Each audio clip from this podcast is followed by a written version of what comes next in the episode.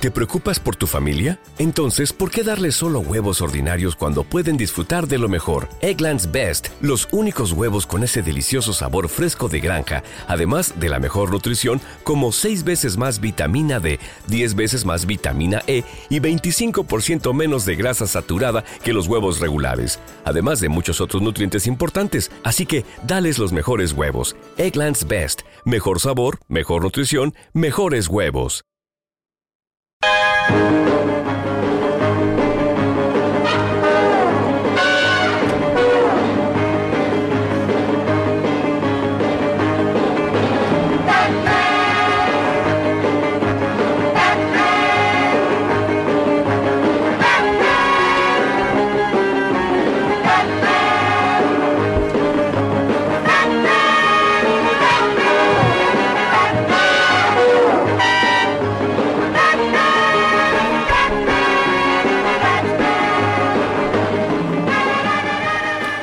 Bienvenidos una semana más a Slumberland, la tierra de los sueños, donde cada semana hablamos de cómics, tebeos, novelas gráficas y sus adaptaciones a series y cine y muchas, muchas más cosas, incluidos museos. Sabéis que últimamente estamos hablando de museos y hoy además estamos de enhorabuena porque vamos a hablar de una cosa muy, muy cercana.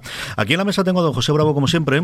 Hola, muy buenas, tardes. A don John Rovira, que además están compartiendo como buenos amigos. Sí, sí, Esto estamos es aquí juntitos. Ahora que llega el calor y estas cosas, está muy bien que nos acercamos. A don Julián Clemente lo tendremos en Madrid, nada, en cuestión de, de unos minutitos, porque hoy vamos a cambiar un poquito la estructura del programa por un gran motivo y es, os hablé hace yo creo que cuestión de tres semanas, ¿te acuerdas tú, Joan, cuando dije, oye, ¿qué pasó por el Maje y ahí esto? Tú te habías enterado de algo, ¿no? Sí, sí, no, lo comentaste cuando, cuando lo viste. Yo, bueno, hablaremos. Yo conocía, ya había hablado de eso, la exposición cuando se hizo en Valencia y no sabía que había venido y fue una alegría cuando dije que está aquí al ladito, que puedo ir a verla ya. Pues nada, y, y- y lo hablaste, creo que fue hace tres semanas. Antes de que nos os olvide que los datos son los que son. Prehistoria y cómic, la exposición del 24 de marzo al 1 de julio en la sala de exposiciones temporales del Maje en Elche. Los horarios de apertura los recordaremos después, pero vamos, desde lunes hasta domingo. Y tenemos para hablar de ella, eh, no solamente nosotros y don José Bravo, que esta mañana ha hecho el trabajo de campo y se ha acercado para ir para verla, sino que tenemos en primer lugar a Miguel Pérez, el director de museos de Elche. Miguel, mil millones de gracias por haber venido. Ah, muchas gracias a vosotros por Y llamarnos. especialmente a Patricia Macía, que es la concejala de Cultura, además de otras muchas carteras y de muchas otras cosas dentro del ayuntamiento. y periodista.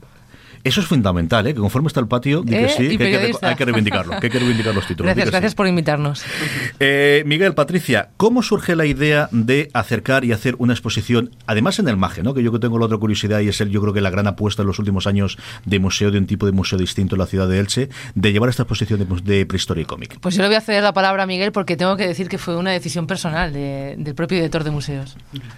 Bueno, eh, gracias por. pues, está siendo muy generosa. No, es verdad, Bueno, ¿verdad? eh, bueno, yo igual que Joan, eh, la verdad es que en el ámbito de los museos, la exposición, cuando se inauguró en Valencia, sabíamos que había tenido una, una enorme acogida por, por la temática, ¿no? Por, por todo el, por poder unar, unar el, el- lo que es la pasión de, por el cómic y sobre todo pues eh, conocer el, cómo han retratado el cómic a través del tiempo eh, el ámbito de un periodo cultural de la prehistoria que siempre ha estado menos retratado que, que otros periodos ¿no? como, como la historia antigua con bueno, todos conocemos a Asterix y Obelix ¿no? la época romana sobre todo o el mundo egipcio cuando yo le comenté a Patricia la posibilidad de esta exposición que me parecía una exposición extraordinaria que, que podíamos eh, hacer un esfuerzo para, para traer aquí a, a Elche pues claro, también le, le comenté la, la enorme faceta didáctica y educativa que, que tenía. Y, claro, y eso como- fue lo que a mí me enganchó, ¿eh? tengo que decirlo. Como concejala de educación. Exacto, fue precisamente por eso, porque pensaba que, que, bueno, que además se podían, se podían realizar enormes o distintas actividades con, con institutos, colegios, etcétera, como, como así está siendo. Eh, Miguel, ¿qué se va a encontrar la gente cuando, cuando vaya a ver la exposición una vez que tiene allí? ¿Qué va a encontrar y qué tipo de exposición es la que pueden ver en el MAGE? Pues eh, bueno, es una, una exposición que yo creo que visualmente es, es, es muy atractiva y eh, mediante lo visual pues realmente se, se logra acceder a una, a una faceta didáctica y educativa muy, muy, muy importante. ¿no? Hay distintos ámbitos, distintos bloques. Un primer bloque en el que bueno, se centra eh, lo, que es la, el- lo que es propiamente lo- los cómics, los distintos cómics, eh, cómic es- español, cómic nacional, eh, luego cómic americano y también un, un cómic eh, bueno, de la escuela franco-belga, por decirlo de alguna manera. Y eh, distintas maneras de cómo, de cómo se ha visto, ¿no? desde un cómic más caricaturesco a, un cómic más, más científico basado en los últimos, los últimos hallazgos. Luego hay una serie de ámbitos eh, que mediante réplicas de, de, lo que son materiales encontrados en, yacimientos eh, prehistóricos y que se conservan en el Museo de, Prehistoria de Valencia, pues aquí han venido unas réplicas que bueno, pues se relacionan con los distintos cómics y explican sobre todo eh, pues el descubrimiento del fuego, cómo los, hombres utilizan o modifican el medio ambiente mediante la creación de útiles, el megalitismo, el arte, el arte prehistórico y las fieras que, que lamento decir que no convivieron los dinosaurios con, con los hombres, pero, pero bueno, así es. Y finalmente una parte más lúdica para los niños con una biblioteca eh, infantil de cómics y bueno, y una especie de, de, mesa para que puedan calcar, etcétera, y dibujar. Tengo que, tengo que decir, no, pero tengo que decir, es verdad, que eh, lo que ha explicado Miguel efectivamente es así, hay unos bloques, pero sobre todo cuando uno entra es muy fácil de ver las posiciones, está hecha de tal forma que es muy sencilla y además muy amena, ¿no? Y creo que el último bloque es el que más llama la atención a los más pequeños, porque pueden ellos con papel cebolla poder dibujar viñetas, ¿no? Desde los picapiedra hasta cualquier otro, ¿no? Y creo que eso eh, es interesante como eh, a los niños pequeños de, corta edad empezar a enseñarles lo que es la historia, ¿no? Y de un modo divertido a través de un cómic, ¿no? Que mejor que a través de un cómic.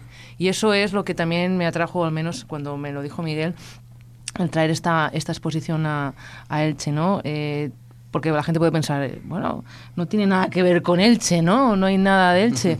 Pero también, sí, eh, la gente de Elche también, entiendo que en esta zona había también, en la prehistoria había, había gente así, ¿no? Entonces, yo creo que al final sí que todo tiene, tiene un objetivo, ¿no?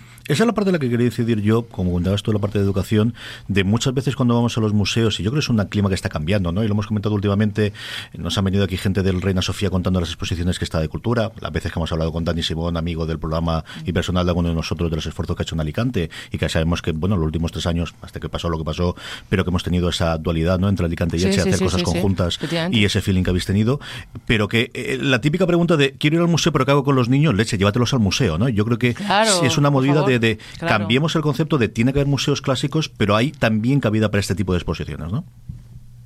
Pues eh, efectivamente, eh, en esto ha sido un total acierto de, bueno los que los que han creado la exposición. La exposición está comisariada por la propia directora del Museo de Prehistoria de Valencia, Elena Bonet, y, bueno, la verdad es que es un acierto porque creo que ha sabido combinar muy bien eh, una exposición que divierte, enseña y gusta por igual a, niños, adolescentes y, y, mayores, ¿no?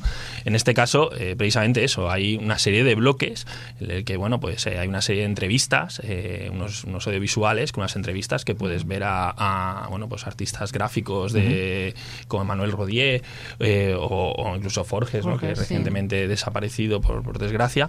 Y, pero luego también hay una serie de animaciones que, también los niños, pues, pues evidentemente, eh, van un poco acercándose y despertando su, su, interés mediante, bueno, pues mediante precisamente estos recursos expositivos. Y yo creo que, y al hilo de esto, yo creo que la concepción de los padres, de las madres y de los padres de, cambiar ese chip de no es un niño, eh, no vamos a ir a ver una exposición, ¿no? No, precisamente tienes que llevártelo.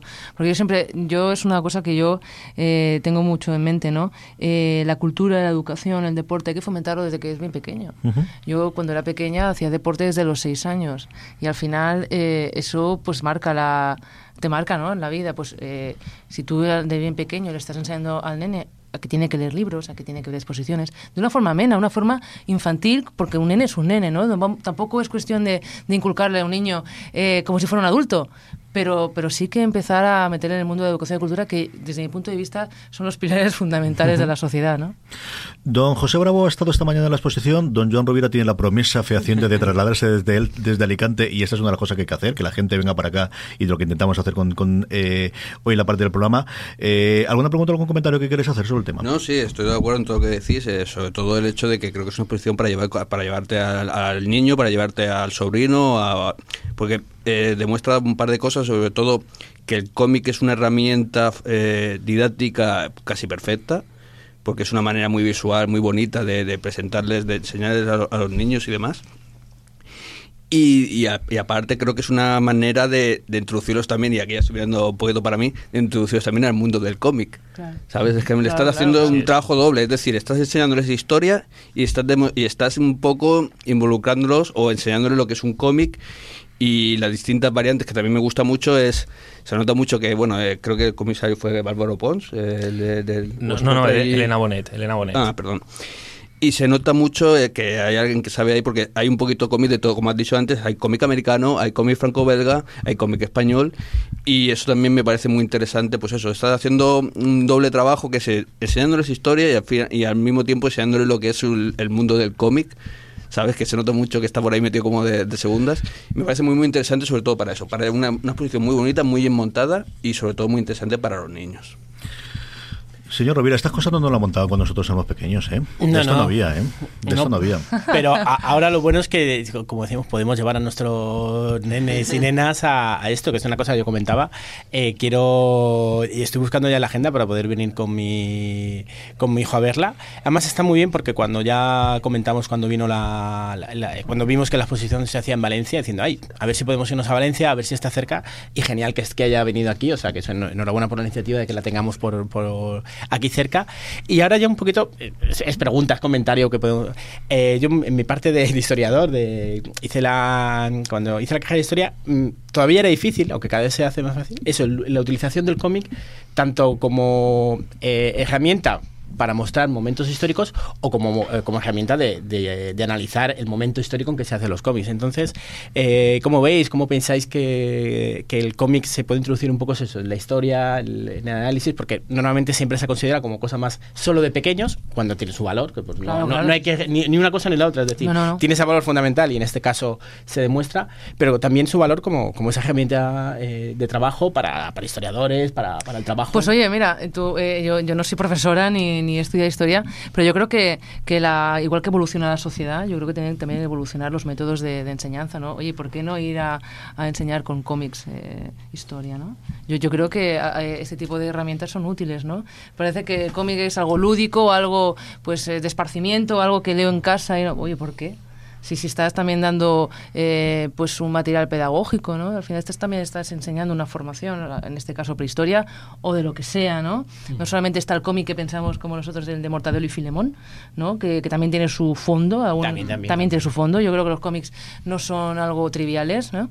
Pero eh, yo creo que a partir de este tipo de cosas, los propios eh, profesores o los propios claustros, yo creo que ¿por qué no introducir este tipo de materia? A mí me parece muy interesante, que además engancharía más a a los alumnos, más hoy en día que están los móviles y están las nuevas tecnologías y que parece que todo esto de papel, ¿verdad? Como que no, no vale, ¿no? Pues enganchemos a, a los alumnos, a las alumnas, demos otro tipo de, de, de, enseñanza dentro de lo lúdico, pero que no deja de ser serio, ¿no?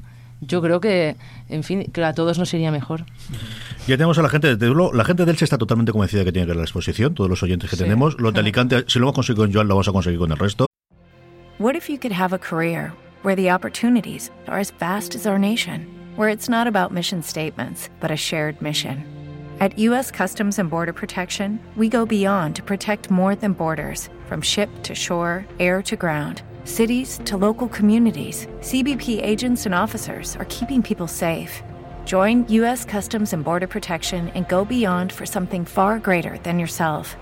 Learn more at cbp.gov/careers.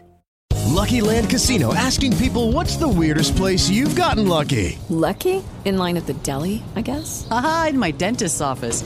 More than once, actually. Do I have to say? Yes, you do. In the car before my kids' PTA meeting. Really? Yes. Excuse me, what's the weirdest place you've gotten lucky? I never win and tell. Well, there you have it. You can get lucky anywhere playing at LuckyLandSlots.com. Play for free right now. Are you feeling lucky? No purchase necessary. Void where prohibited by law. 18 plus. Terms and conditions apply. See website for details. Yo pensando esta mucho... exposición en Alicante no está. Eso, eso, eso no, está no, clarísimo. Yo pensando mucho en los oyentes que tenemos luego en formato podcast que nos oyen desde Madrid, que nos oyen desde Barcelona, que sabemos que van a venir para Levante ahora de cara al puente del 1 de mayo, que además ellos van a tener el mega acueducto y van a cogerlo todo el fin de semana, ¿no? Primero, que va a estar abierto, que esto está abierto de lunes a sábado de 10 a 6 y está abierto de domingos y festivos de 10 a 3, que está en el Maje, que además tienes dos parking al lado, con lo cual puedes dejar el coche tranquilísimamente, sin ningún problema ya que están aquí, que pasen todo el día en Elche. ¿Qué más pueden ver a nivel de museos? ¿Qué más pueden ver a nivel de cultura que tengan a día de hoy? Patricia, Miguel. Bueno, me pasa la palabra Miguel cuando es el director de los museos, pero bueno, yo, yo eh, la exposición de tenemos la exposición en el MACE el MACE es el Museo de Arte Contemporáneo de, Elche en la sala de exposiciones que está eh, antes de llegar al Raval ¿eh? Eh, tenemos ahí la exposición de la movida pero termina este termina, domingo, termina este este domingo, ¿eh? tienen que darse prisa. Una exposición muy, bueno, muy interesante, muy chula de, fotografía de los años 80, ¿no? de la movida de los años 80, que estuvo en ¿dónde estuvo? ¿En París? Eh, bueno, en, Londres. En Londres, eso, en Londres. estuvo expuesto una, una, pequeña muestra, aunque aquí la hemos, la hemos, personalizado, customizado un poco a... Con zapatos hechos de Elche, de, de la... Fanzines de grupos de los 80 aquí de Elche, etcétera. Bueno, y, y, además de eso, también en las salas expositivas de, por ejemplo, de donde está el ayuntamiento, hay una sala también de exposición, que ahora hemos inaugurado recientemente una exposición de arte abstracto de Cano, que es un artista ilicitano. Tenemos los baños árabes, tenemos la calahorra para ver también. Tenemos eh, ya no solamente las exposiciones, sino también monumentos eh, que yo creo que son. Eh, la calahorra es digno de ver, ¿no? y aparte del MAE, de la exposición, el propio museo, ¿no? Que es sencillamente espectacular. Y ese sí que lo he visto yo y lo puedo controlar. Y es de verdad una preciosidad de museo. eh, y luego todo el ambiente alrededor, ¿no? Yo creo que ahora que por fin parece que no se abandona el frío que la gente quiere tener, tienes el parque al lado, puedes pasear, puedes pasar Además, Y, añado una cosa más, que es una cosa que desde. Voy a hacer aquí política. Desde el equipo de gobierno, es una frase que, se dice. Eh, sí que estamos trabajando, al menos desde el área de comercio y el área de cultura, que es todos los fines de semana hay actividad cultural y comercial en la glorieta eh, con actividades. Yo lo enfoco todo mucho a público familiar, porque para público adulto ya está el Gran Teatro, está la Yocha, para música, cada, digamos que cada sala tiene, tiene su programación, pero si te das cuenta, eh, cuando los padres salen con los niños, es lo típico de ¿qué hago con los críos? Pues los nenes tienen también eh, sus espectáculos y es un, espectáculos para público familiar, ¿no? Y ese tipo de cosas también están, estará hasta junio, todos los sábados en la glorieta. Y luego lo que hacemos es en agosto, eh, la segunda quincena de agosto, que en Elche eh, pues la gente nos vamos de vacaciones, eh, pero la gente que nos quedamos eh, y no nos vamos a ningún sitio, ofrecemos conciertos. Entonces, yo creo que hay una gran actividad cultural. Es simplemente quedarse un poco de tiempo en Elche y, disfrutarlo. Y por supuesto la gastronomía. Y de la exposición Prehistoria y Cómic, acercaros a Elche, todos los vais a venir aquí más. Mil millones de gracias a Miguel y a Patricia por haberse venido aquí. Y gracias a vosotros. ¿eh? Presentado ¿no? y comentado toda, toda esta exposición. Eh, vamos ahora a parar con el ¿Por qué suena esto? A la vuelta mm, seguiremos con el desarrollo normal del programa. Tenemos a Julián Clemente también. Noticias, comentarios, un montón de eh, novedades y nuestras recomendaciones, que el día del libro lo tenemos ahí al lado y habrá que comentar cosas sin que gastarse la pasta, que al final hay que gastar dinero en cultura. Patricia. ¿Puedo decir algo? Porque ya de que aprovecho, yo me gusta hablar por el micro. Tengo ansia de micro, eh, me gusta mucho la radio. Eh, tengo que decir que este sábado eh, celebramos la tercera edición de la Jornada de San Jordi, que es, vamos a estar desde las 11 de la mañana hasta las 9 de la noche con 24 puestos que son entre floristerías y librerías que exponen al aire libre pues su producto. Además tenemos también con la Asociación de Escritores Escritores en su tinta que van a firmar los libros y vamos a tener todo el día eh, actividades infantiles y luego, por la parte de educación, que siempre la meto, un concurso de poesía infantil para segundo y tercero de primaria. Eh, le hemos dicho, bueno, pues podéis hacer un, poema con cuatro versos donde estés únicamente, únicamente. el requisito que yo exigía era libro y rosa. Implicar a los más pequeños eh, en todo esto. Maravillosas iniciativas todas del ayuntamiento. Volvemos en un segundo, nada. Este es el por qué suena esto de esta semana.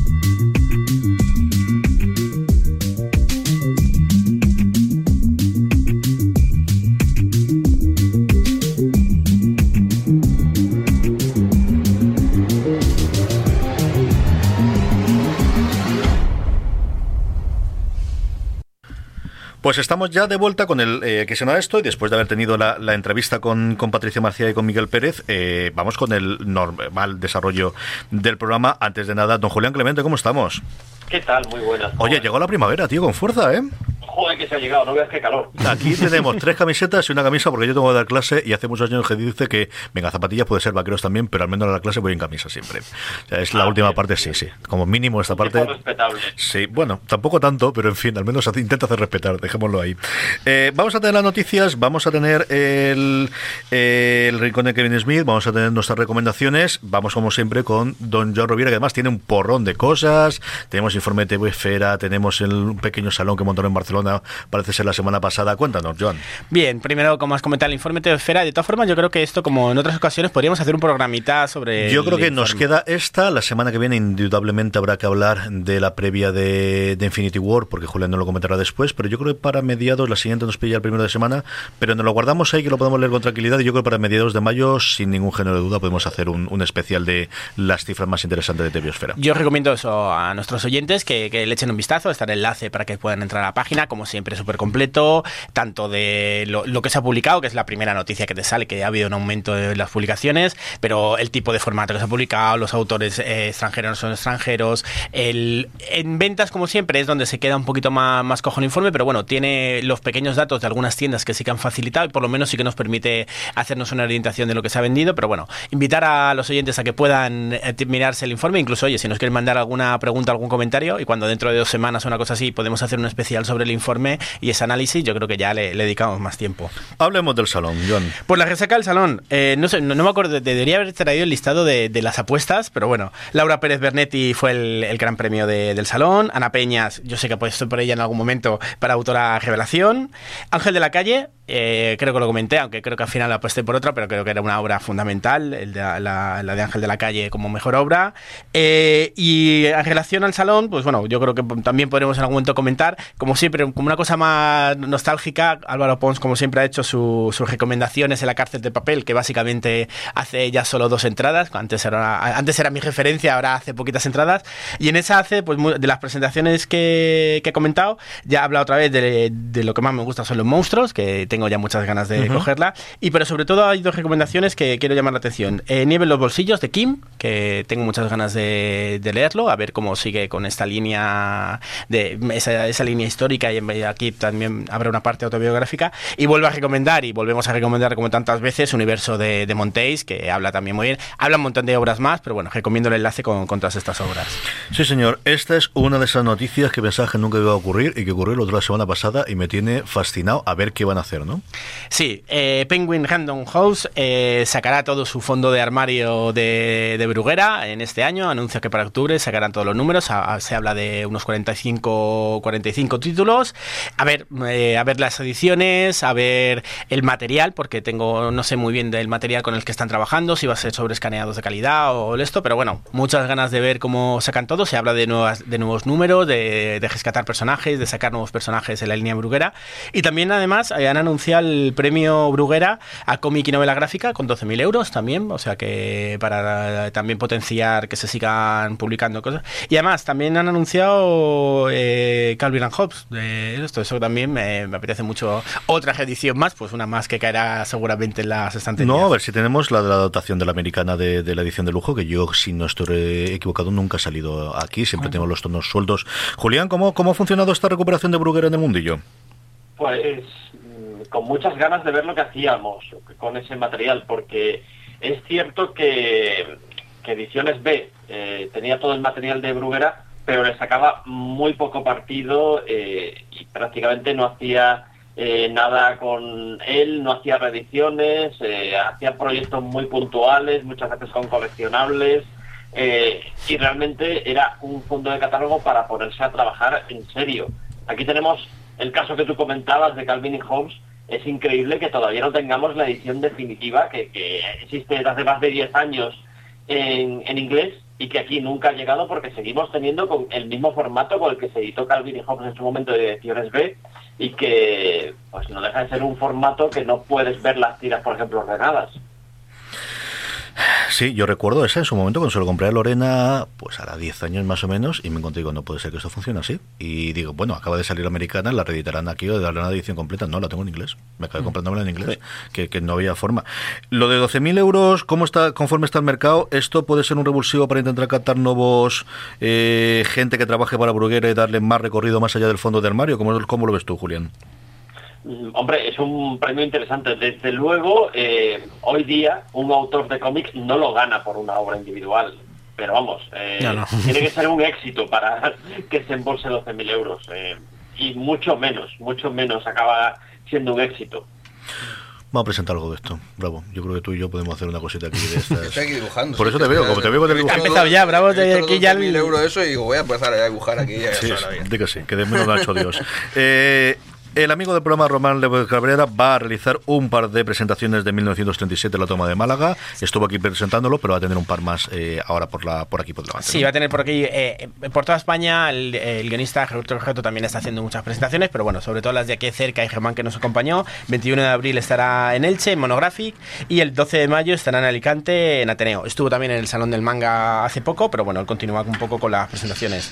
También comentar que Germán estará en Blanca junto con Salva Spin en un un primer festival de Lee Crea Dibuja el 22 y 23 de abril, donde se va a hablar un poquito de literatura, de cómic y de, y de arte. Entonces, pues nada, he hecho también mención porque además pilla por aquí cerca también y que, y que Germán esté allí junto con Salva, pues siempre me, me, hace ilusión que, que siga moviéndose con, pues, con, los grandes como, como Salva. Esta me ha molado mucho y además, bueno, eh, bravo que quizás de los otros tres el que tiene más relación con Salva al fin, esta es una de las cosas que siempre Salva ha querido hacer, ¿no? La parte didáctica, la parte de enseñar a críos, eh, es una cosa que él siempre... Sí, sí, a él le encanta, se le ocurre un montón y o sea, hecho ya varias, varios talleres, tanto en escuelas, eh, colegios, en, tiendas de cómic y demás. En Ateneo también ha hecho alguna y son un éxito, la gente se apunta y aprender un montón. A eso se, le, se ocurre muchísimo y le interesa un montón y últimamente lleva una agenda que yo no sé cómo, cómo lo puede trabajar también. Al principio, al principio del programa decía que estaban juntitos en el micro eh, y porque se quería mucho que era primavera Joan y, Rovira, pero que no es mentira. Para que veáis cómo es la siguiente noticia. Esta no es de cómic, pero es para Bravo y entonces se la digo. sí, nada, eh, esta noticia me ha hecho gracia y, pensé en él y iba a mandarle un mensaje en ese momento. Y dije, me la guardo para, para, el programa. Métete en la piel de Tony Soprano. Es una pequeña actividad con un concurso para. With lucky landslots, you can get lucky just about anywhere. Dearly beloved, we are gathered here today to. Has anyone seen the bride and groom? Sorry, sorry, we're here. We were getting lucky in the limo and we lost track of time. No, Lucky Land Casino, with cash prizes that add up quicker than a guest registry in that case, I pronounce you lucky. Play for free at LuckyLandSlots.com. Daily bonuses are waiting. No purchase necessary. Void were prohibited by law. 18 plus. Terms and conditions apply. See website for details. It is Ryan here, and I have a question for you. What do you do when you win?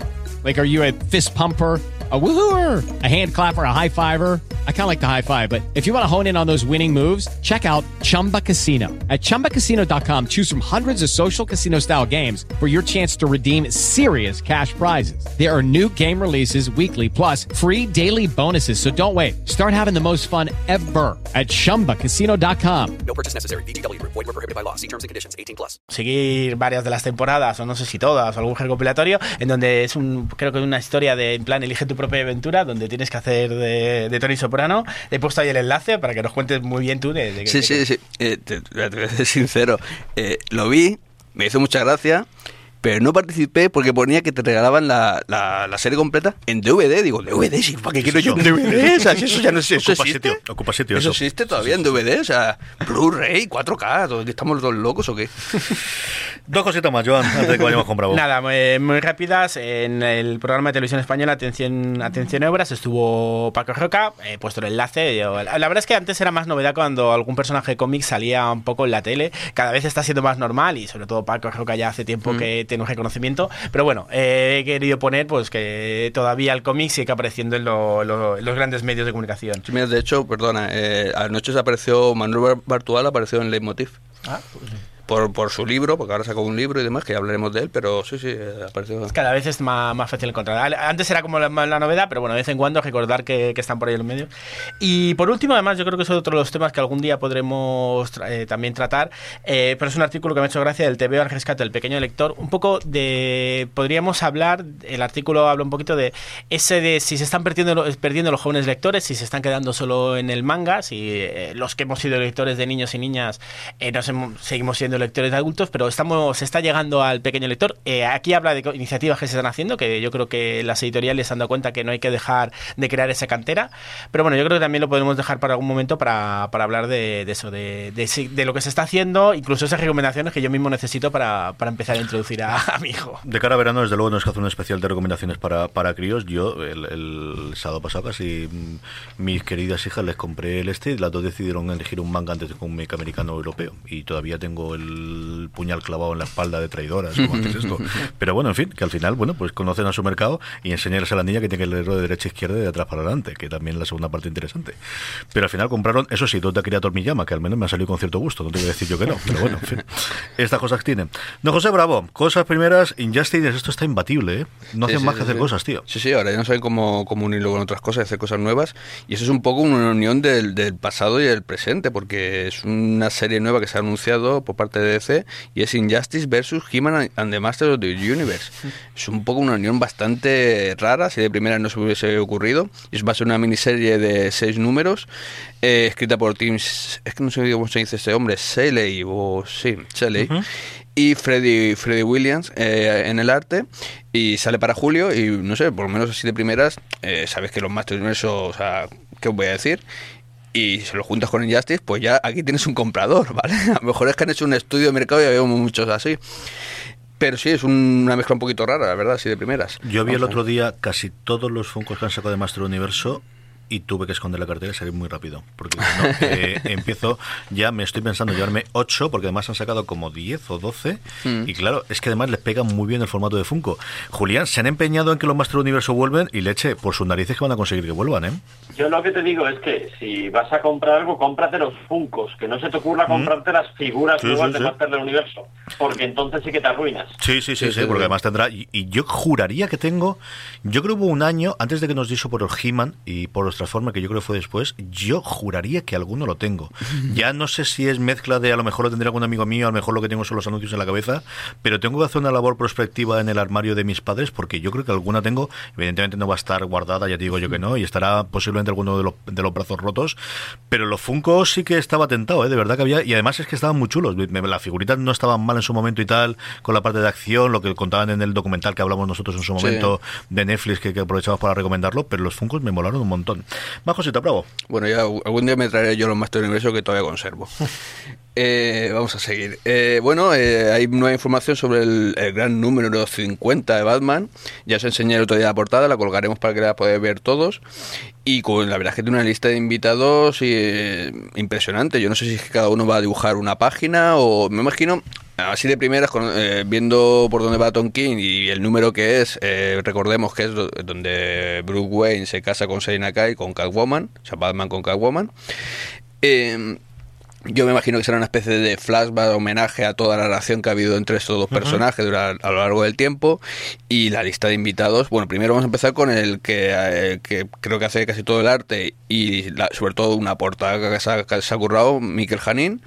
Pero es que también aparecen en la lista de invitados, eh, de artistas invitados, eh, David Finch, eh, Mick Gerard, Rafael Burkeke, Neil Adams, Andy, Andy Kubert.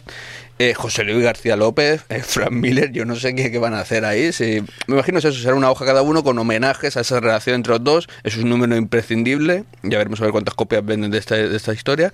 Pero la, la, verdad es que ahora mismo tiene una pinta muy, muy, muy buena, la verdad. Y este tienes que traértelo cuando te llega del, del previo. Este te en junio, ¿no? Ese, claro, eso, ese se pide ahora en. Estamos en. Que no sé. ¿Abril? abril, mayo, junio, sí, julio. Mm. Muy bien. Eh, de Batman Superman, sabemos un poquito más del Superman de Bendis, ¿no? Sí, tenemos un poquito más de información sobre el Superman de Bendis. Eh, Sabéis, hasta ahora hemos hablado del Action Comics 1000, que ya ha aparecido hoy en Estados Unidos. Eh, luego vendrá, para seguir todo lo que es la cronología, luego viene el, la miniserie de Man of Steel de seis uh -huh. números. Todo esto estoy hablando ya de ediciones americanas, ¿vale? Yo aquí en, España no sé cómo lo van a editar todo. Y luego ya eh, tenemos ya información sobre el Superman 1, escrito por Bendis y con arte de Iván Reis y Joe Prado. Y del Action Comics 1001, tiene gracia que estemos hablando ya de 1001, eh, con eh, guion de Bendis y, eh, y dibujo de Patrick Gleason.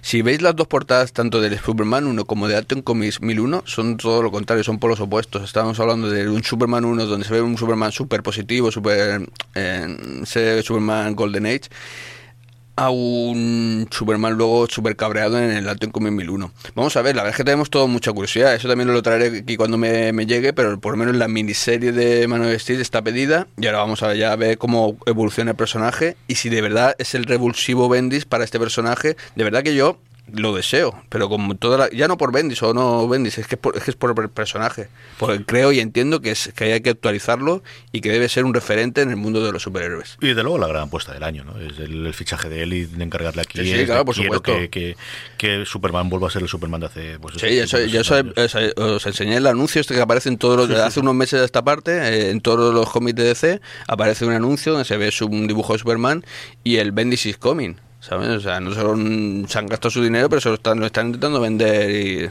a tope. Clarísimamente. Y luego tenemos un par de curiosidades, la segunda especialmente. La primera, eh, la enlazo con un artículo que sacamos en Fuera de Series no hace demasiado tiempo sobre los cameos de Bang Theory, eh, lo que pusimos ahora Friends, y tenemos ahora ni más ni más menos que a Don eh, Mark Hamill, que va a Mark hacer Hamill, sí, sí, sí, aparecerá en Big Bang. Otro día estábamos hablando que, que va a aparecer el Neil Gaiman y se ha confirmado también que aparecerá Mark Hamill ya para la última. Estamos hablando de la temporada número 11, si no recuerdo mal, Ujú. de Big Bang y que supone que va a ser la última. Como decíamos eso para recuperar gente como yo que hace tiempo que no lo veía, pues ya sí, vamos a ver a Neil Gaiman y a Mark Hamill, por Sí, lo veremos un sí. ratito. Y la última, una de estas cosas que te permite, porque estás en el 2018 y todo se encuentra y sobre Sí. todo todo se puede compartir, y es que hemos encontrado un anuncio de educación vial que hizo Adam West en aquellos tiempos. Sí, sí, os pondremos el link porque es que de verdad que merece la pena verlo, porque habla del tráfico como si fuese un malo de Batman, o sea, y, te pone un poco, yo, pone un poco de miedo eh, a los niños de cuando van a cruzar la carretera, muy muy curioso de ver, eh, es un anuncio de educación, educación vial como me ha Ca- eh, Carlos para el para la para era para Inglaterra creo que era para acá.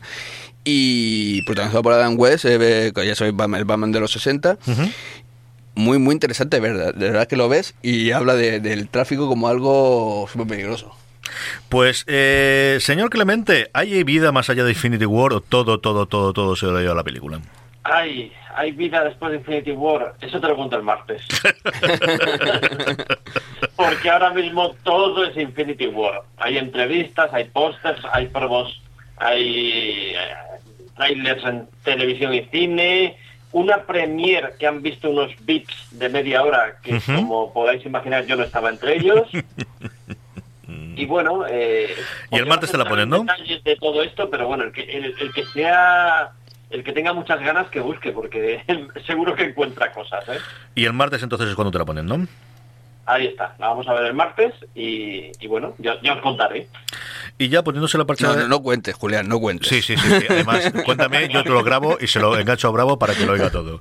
¿Qué vamos No, a hacer? creo, que, creo además que me van a poner detrás a un señor de Disney eh, con, con muy con pinta de hacerme cosas muy malas y cuento algo así. Ya supongo.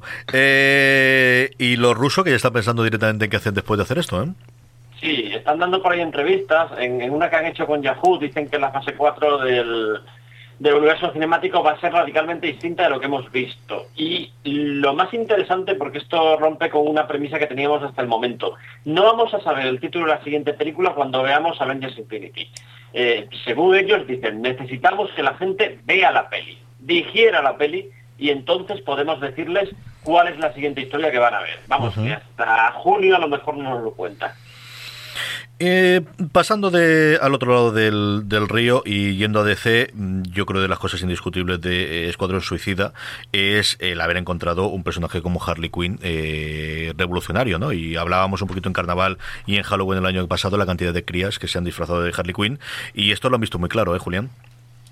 van a poner a Harley Quinn como gran reclamo, es decir, la imagen icónica que lleve a la gente al cine de Birds of Prey. Eh, este va a ser el siguiente proyecto cinematográfico en el que empiecen a trabajar. Lo va a hacer una desconocida, por lo menos yo no sabía quién era, que se llama Young. Por lo que he estado investigando, ha hecho unos cuantos cortos y una peli que se llama Death Pigs, Cerdos Muertos, que ha pasado por el Festival de Sundance con unos reviews bastante dignos, pero bueno, no tiene, no tiene mucho más currículum. Eh, dice Entertainment, bueno, esto es más o menos lo que, lo que estamos. Y, Y luego Spielberg. Sí. No, te acababa de, de contar que habían barajado varias opciones Sí. qué hacer con Harley Quinn. Y una de las que tenían era si iba a estar en la secuela de, mm, eh, de Escuadrón Suicida, Sí. pero de momento a por esto es a por lo que van, a por Versus Prey. A mí, Pájaros de Presa, yo creo que es una cosa que podría funcionar muy bien en el 2018. Mm, Lo que tenemos aquí en la mesa tenemos cierta relación porque rescatamos la serie de los primeros años 2000 en lo que aparecía Batman, aparecía el Joker, cosas impensables a día de hoy, o al menos impensables en su momento, que al final han presentado a Esto, Joker ¿verdad? dentro de Aquel- Gotham. ¿eh? aquel- aquel episodio, ¿verdad? Eh, y lo vimos en, en un Unicómic hace un par de años y lo pusimos y tengo el DVD de, de todos los 13 episodios que salieron en su momento y, y yo creo que un grupo con las chicas y funcionando y además con el revulsivo y con el reclamo, mejor dicho, de Harley Quinn es una cosa que de cara al 2018-2019 podría funcionar muy bien. Luego, por otro lado, tenemos eh, Spielberg que se acercó a Warner y le dice, oye, ¿qué tal si te hacemos una cosita, no?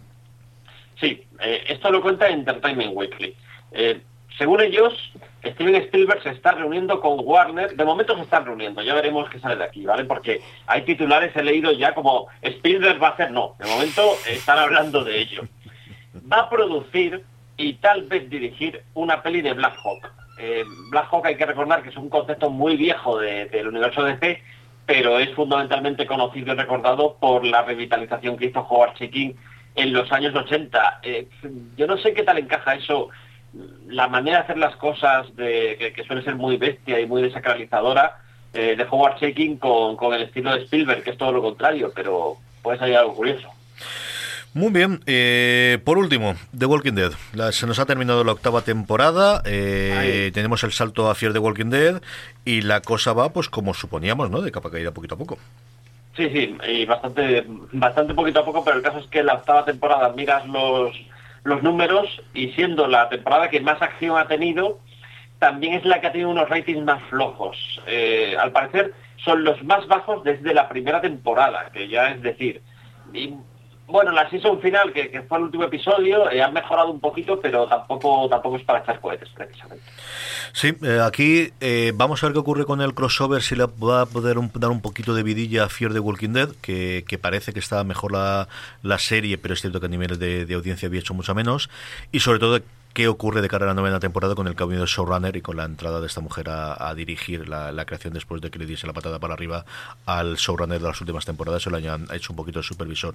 A la línea de esta, la comentamos esta semana en streaming, se había confirmado que han comprado los derechos de una novela de, eh, ay señor, del Locan Key, se me ha ido ahora, eh, de Joe Hill, de zombies, para hacer una adaptación, así que yo no sé si la secuela o la continuación es hacer con este Nosferatu, que han comprado la novela para poder adaptarla. Eh, yo no creo que MC vaya a soltar el, mundo de los zombies durante mucho tiempo mientras le siga funcionando, pero es cierto que pues, pues eso, poquito a poco se va notando el, el desgaste finalmente. ¿no? Eh, vamos con el rincón de Kevin Smith eh, y es que ha vuelto bueno, en plena forma, eh, ya no solamente a dirigir The Flash, que es una cosa que hace regularmente desde hace una serie de añitos, tanto eso como Supergirl, sino que además Julián se ha dedicado a hacer un cameo y volver a reinterpretar, que hacía mucho tiempo que no lo hacía. Lleva todavía mucho tiempo en proyecto el hacer la, versión animada de eh, Jay y el Bob el Silencioso, y se ha permitido hacer un par de cameos con su amigo Jason Mewes en el último episodio que se ha estrenado en Estados Unidos. Aquí nos llegará dentro de tres semanas, si no recuerdo mal, a la emisión española de Flash, eh, interpretándose a sí mismo, o mejor dicho, a su alter ego de Bob Silencioso. Esto ha sido muy chulo porque además era uno de esos episodios, de vez en cuando, eh, es lo que tiene una serie tan larga, ¿no? Que 20, 24, 23, 25 episodios que tienes que hacer al cabo de una temporada, pues siempre te acaban saliendo unos flojos. Esta mañana lo comentábamos con, con Bravo, que, que se había aburrido mucho con este episodio. Yo también, yo también estaba aburriéndome y luego reflexionaba sobre el episodio y pensaba, madre mía, no ha pasado absolutamente nada. Pero si hay un momento donde te quedas, eh, ¡ay, va! Que es que aparecen eh, Jay and Silent Bob y, y bueno, haciendo de Jay and Silent Bob, lo cual es un momento bastante bastante divertido y yo creo que, que- que me hizo levantarme del, del sillón porque me estaba aburriendo bastante con este episodio, pero ese momento eh, reconozco que, que me ha llegado al alma.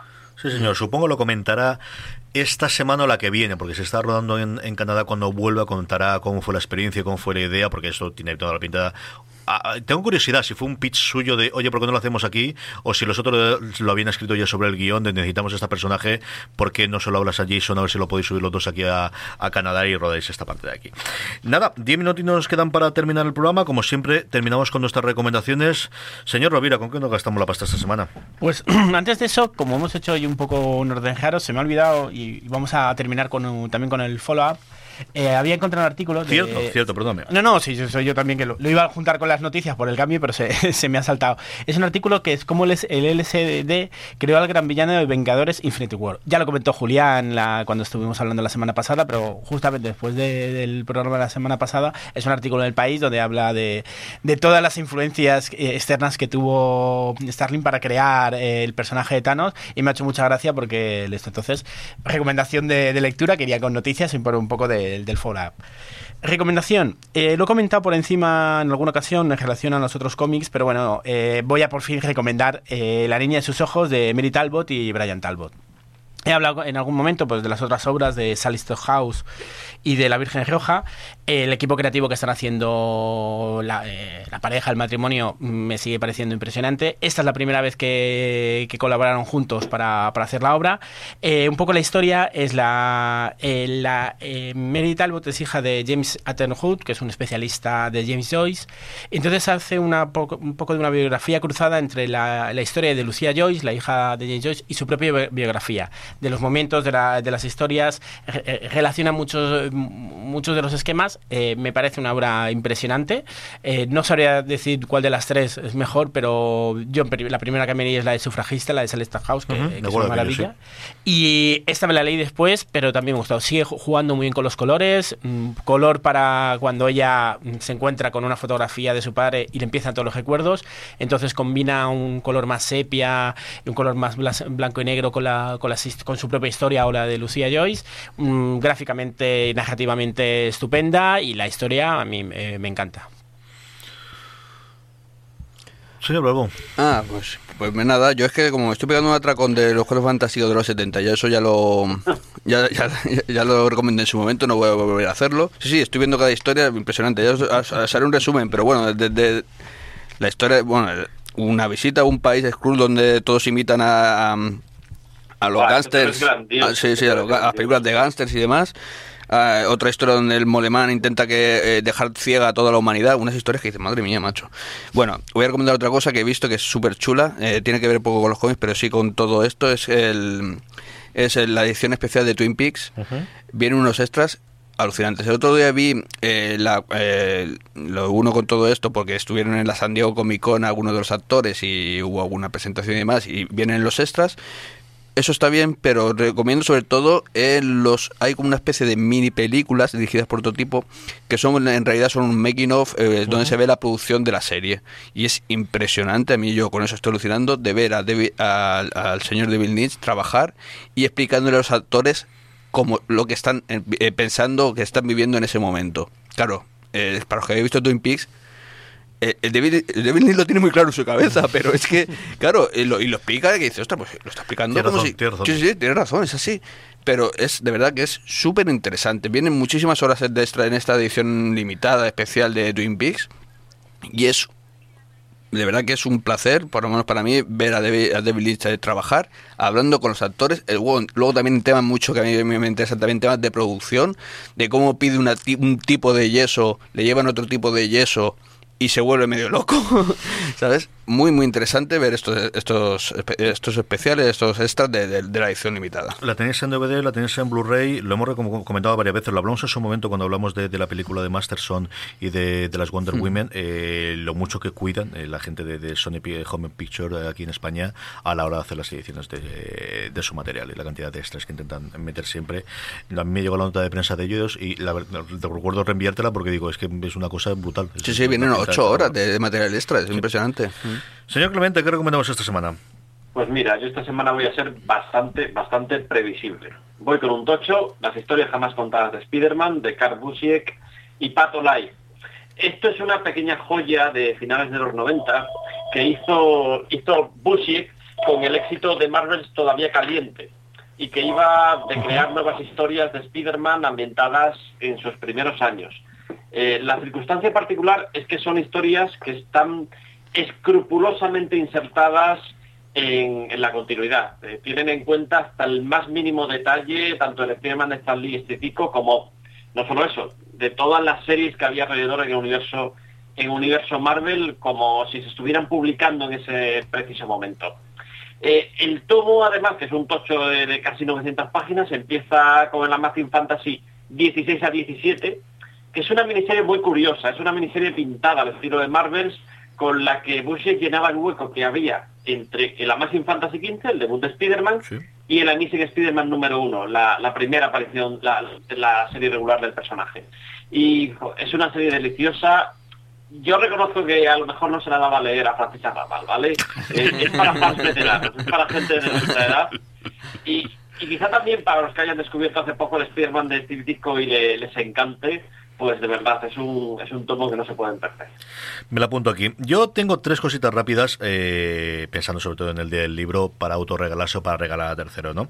Eh, tres cositas de las que hemos hablado en algún momento a lo largo del programa, eh, algunas más recientes, otras más antiguas, pero para rescatar, ¿no? En primer lugar, el tomo de la visión. Espero que se haya vendido muchísimo en el Salón del Cómic y quede todavía existencias. Eh, haceros con él, porque yo no hay puñetera librería de aquí alrededor que me acerque que yo no tengo agotado, Julián. Así que no sé si os han llegado ya los retornos de, de la venta, pero parece que la cosa está funcionando, ¿no? No tengo ni idea. eh. A ver, es que el salón fue la, hace dos días eh, y dependerá mucho de los ejemplares que pidiera cada, cada librería. Es el típico tomo que es verdad que, que puede agotarse rápido, pero eh, tan rápido lo dudo mucho. Ahí tenéis la edición completa de, de La Visión, de la que hablamos y dedicamos un programa entero que podéis eh, escuchar. Es bueno pues el cómic del año pasado y, y que eh, tuvimos la suerte, don José Bravo y yo, de poder escribir tanto la introducción como el cierre del libro, de las cuales, de estas cosas que no se siente orgulloso de la vida. ¿Para qué puedo decir otra cosa? La otra, eh, Julián recomendaba las historias jamás contadas de Spider-Man y yo, y yo recomiendo Spider-Man, la historia jamás contada de Julián Clemente, el libro básico y absolutamente necesario para todos los que queráis introduciros en el mundo del trepamuros y en su historia, eh, en los cómics, en el serial, en la animación, en el cine y absolutamente todo. Y tocando un poquito ese bravo de ahí, otro amigo del programa y eh, escritor habitual en las publicaciones que tiene Panini en, en, eh, bueno, de divulgación de sus obras, Íñigo de Prada en 2012, y es uno de estos libros que habría que actualizar eh, si hubiese la posibilidad de que Dolmen hiciese una reedición, sobre todo de cara ahora que cierre la tercera eh, temporada, la tercera temporada de Gadillo, al final siempre tira esas series, ¿no? El, el tercer estadio de las películas de Marvel es el viaje del superhéroe, la historia secreta de Marvel en el cine. Y se remonta desde los primeros inicios, de los primeros pinitos, de los primeros intentos, toda esa colección de, de películas que hubo en los 80 y los 90, de las cuales, bueno, en su momento lo veíamos porque no había otra cosa y ahora en algunos casos es para echarte a reír. Toda la venta de los personajes que tuvieron tanto a Sony como como a Fox en su momento y especialmente Spider-Man, de, cómo funcionó. Y luego, como os digo, llega a la creación inicial, el incipiente de ese incipiente universo Marvel, antes de que lo devorase absolutamente tonos, eh, todo, porque como os digo, el libro se publicó en el 2012. Es un libro editado muy chulo, en tapa dura, que podéis encontrar. Os pondremos los enlaces de absolutamente todo para que lo podáis hacer en Amazon, pero que yo creo que están disponibles en cualquiera de vuestras librerías amigas y cercanas para que podáis eh, adquirirlos. Y con esto vamos a pasar a despedirnos. Eh, don José Bravo, gracias por estar. Volvemos semana placer, que viene. como siempre. Doña Rovira, hasta la semana que viene. Un placer. Don Julián Clemente, un abrazo muy muy fuerte y hasta la semana que viene. Igualmente, hasta la semana que viene. Y a todos vosotros, querida audiencia, que tengáis una muy buena semana, pasarlo muy bien. Nos tenemos ya dentro de nada Infinity War. Hasta la semana que viene en Slammerland.